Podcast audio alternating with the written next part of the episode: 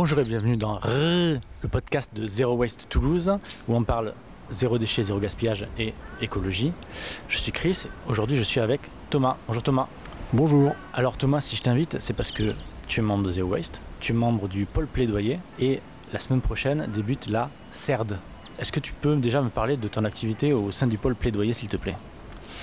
Oui, donc le pôle plaidoyer euh, à l'assaut, c'est euh, le pôle qui euh, va essayer de porter le message du zéro déchet auprès des décideurs publics, on va dire, donc de manière plus large que le travail de sensibilisation auprès du grand public. là, on va essayer d'aller voir des élus et des responsables en, général pour faire avancer le sujet du zéro déchet dans la société. Vous, à Toulouse, c'est la métropole. Du coup, à Toulouse, euh, c'est en grande partie la métropole, mais pas que. Il y a aussi euh, toutes les communes de la métropole qui, à leur échelle, peuvent mettre en place euh, tout un tas d'actions. Et il y a également d'autres organismes comme des éco-organismes ou des, des, entreprises privées qui gèrent par exemple l'incinérateur avec qui on est en contact également. La semaine prochaine débute la, la CERD, donc Semaine européenne des réductions des déchets. Est-ce que tu peux m'expliquer en quoi ça consiste exactement? Alors la CER, donc c'est un événement euh, européen, euh, comme son nom l'indique, qui est euh, un peu coordonné en France par l'ADEME. Et l'idée, c'est pendant une semaine d'organiser des événements, des ateliers, des conférences en lien avec la réduction et la prévention des déchets. Euh, donc euh, voilà, il euh, y a un, site qui regroupe un peu toutes ces activités sur le site de l'ADEME. Et on peut voir un peu tout ce qui est organisé à droite à gauche. Et donc pour l'association c'est un, événement important de l'année. Cette semaine des réductions des déchets, qu'est-ce qu'on va retrouver sur Toulouse? Parce que avec le contexte du coup de confinement, le programme est un peu chamboulé, mais qu'est-ce qu'on pourra quand même retrouver? Alors effectivement, on a dû changer un petit peu euh, notre programme cette année, et donc on va euh, euh, proposer aux, gens qui le souhaitent de visionner un documentaire en ligne. Donc c'est le film Story of Plastic qu'on avait déjà proposé pendant le premier confinement. C'est un peu notre film de confinement. On va espérer ne pas avoir à le reproposer une troisième fois. Et euh, donc euh, c'est quand même un film qui est euh, très intéressant et qui montre un peu tout le, cycle de vie du plastique depuis sa fabrication jusqu'à sa fin de vie. Parce qu'il faut savoir qu'on parle souvent de la pollution due à la, fin de vie du plastique, et alors que en fait, même depuis bah, l'origine, c'est-à-dire les, les matières fossiles, en fait, ça génère déjà énormément de, pollution et ça émet énormément de gaz à effet de serre déjà à l'origine. Et c'est pour ça que le, recyclage n'est pas vraiment une solution en soi parce que ça ne permet pas de régler tous ces problèmes en amont. Donc ça, c'est euh, un événement qu'on va organiser.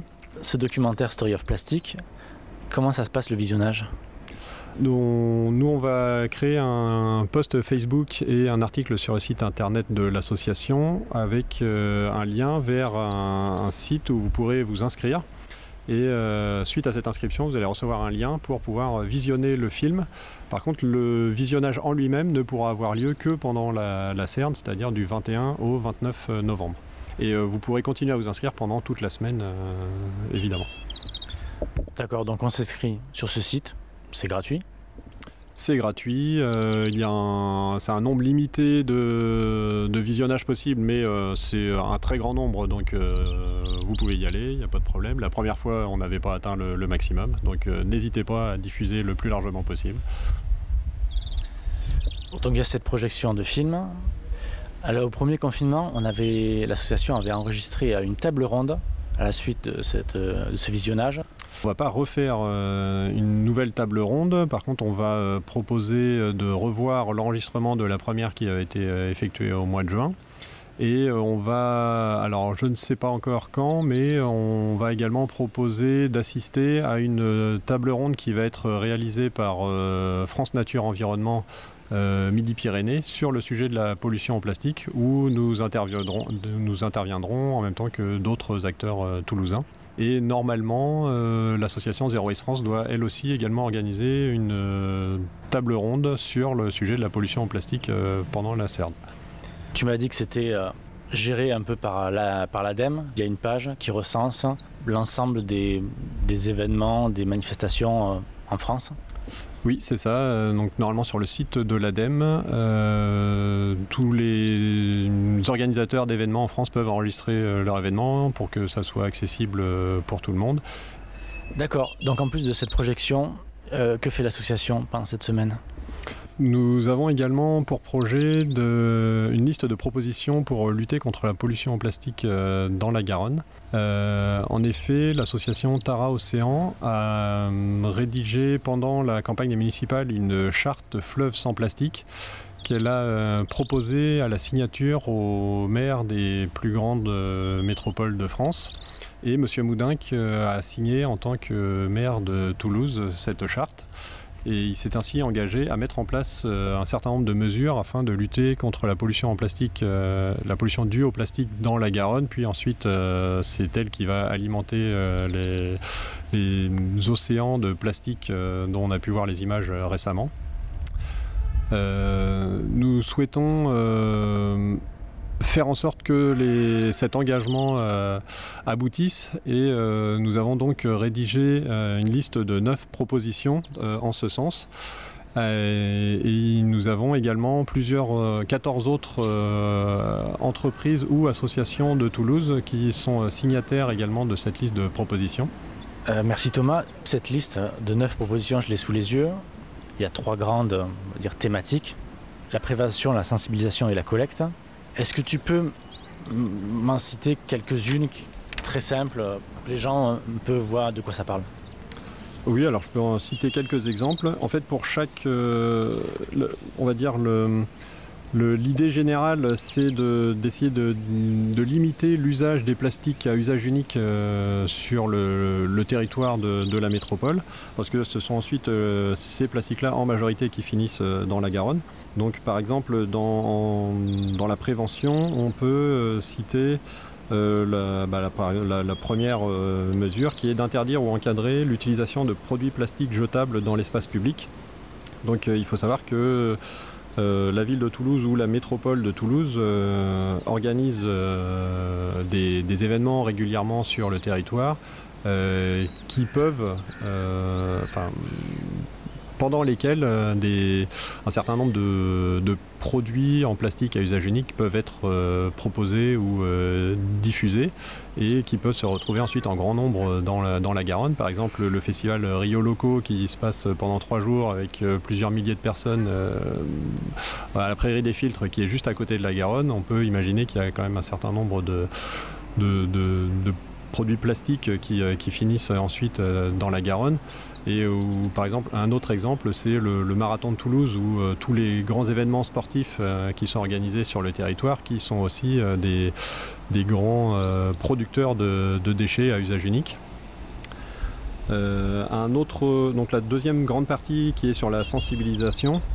Là, on a mis un point sur une mesure qui consiste à sensibiliser et encourager les commerces pour développer la vente en vrac, l'utilisation de sacs, couverts ou récipients recyclables ou réutilisables.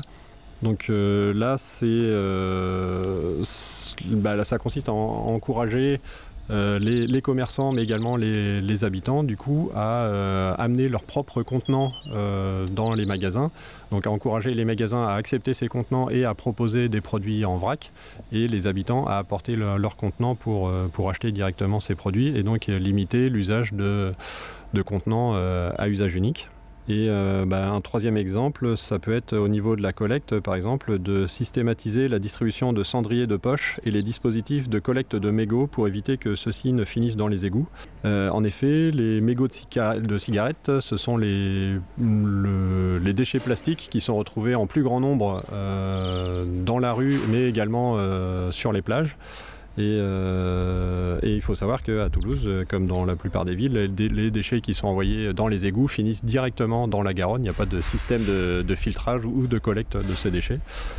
Et euh, donc ça c'est des. Alors qu'en plus ils sont effectivement très polluants. C'est un mégot dans la Garonne, c'est 500 litres d'eau polluée. Alors qu'il y en a des millions qui sont jetés chaque année à Toulouse.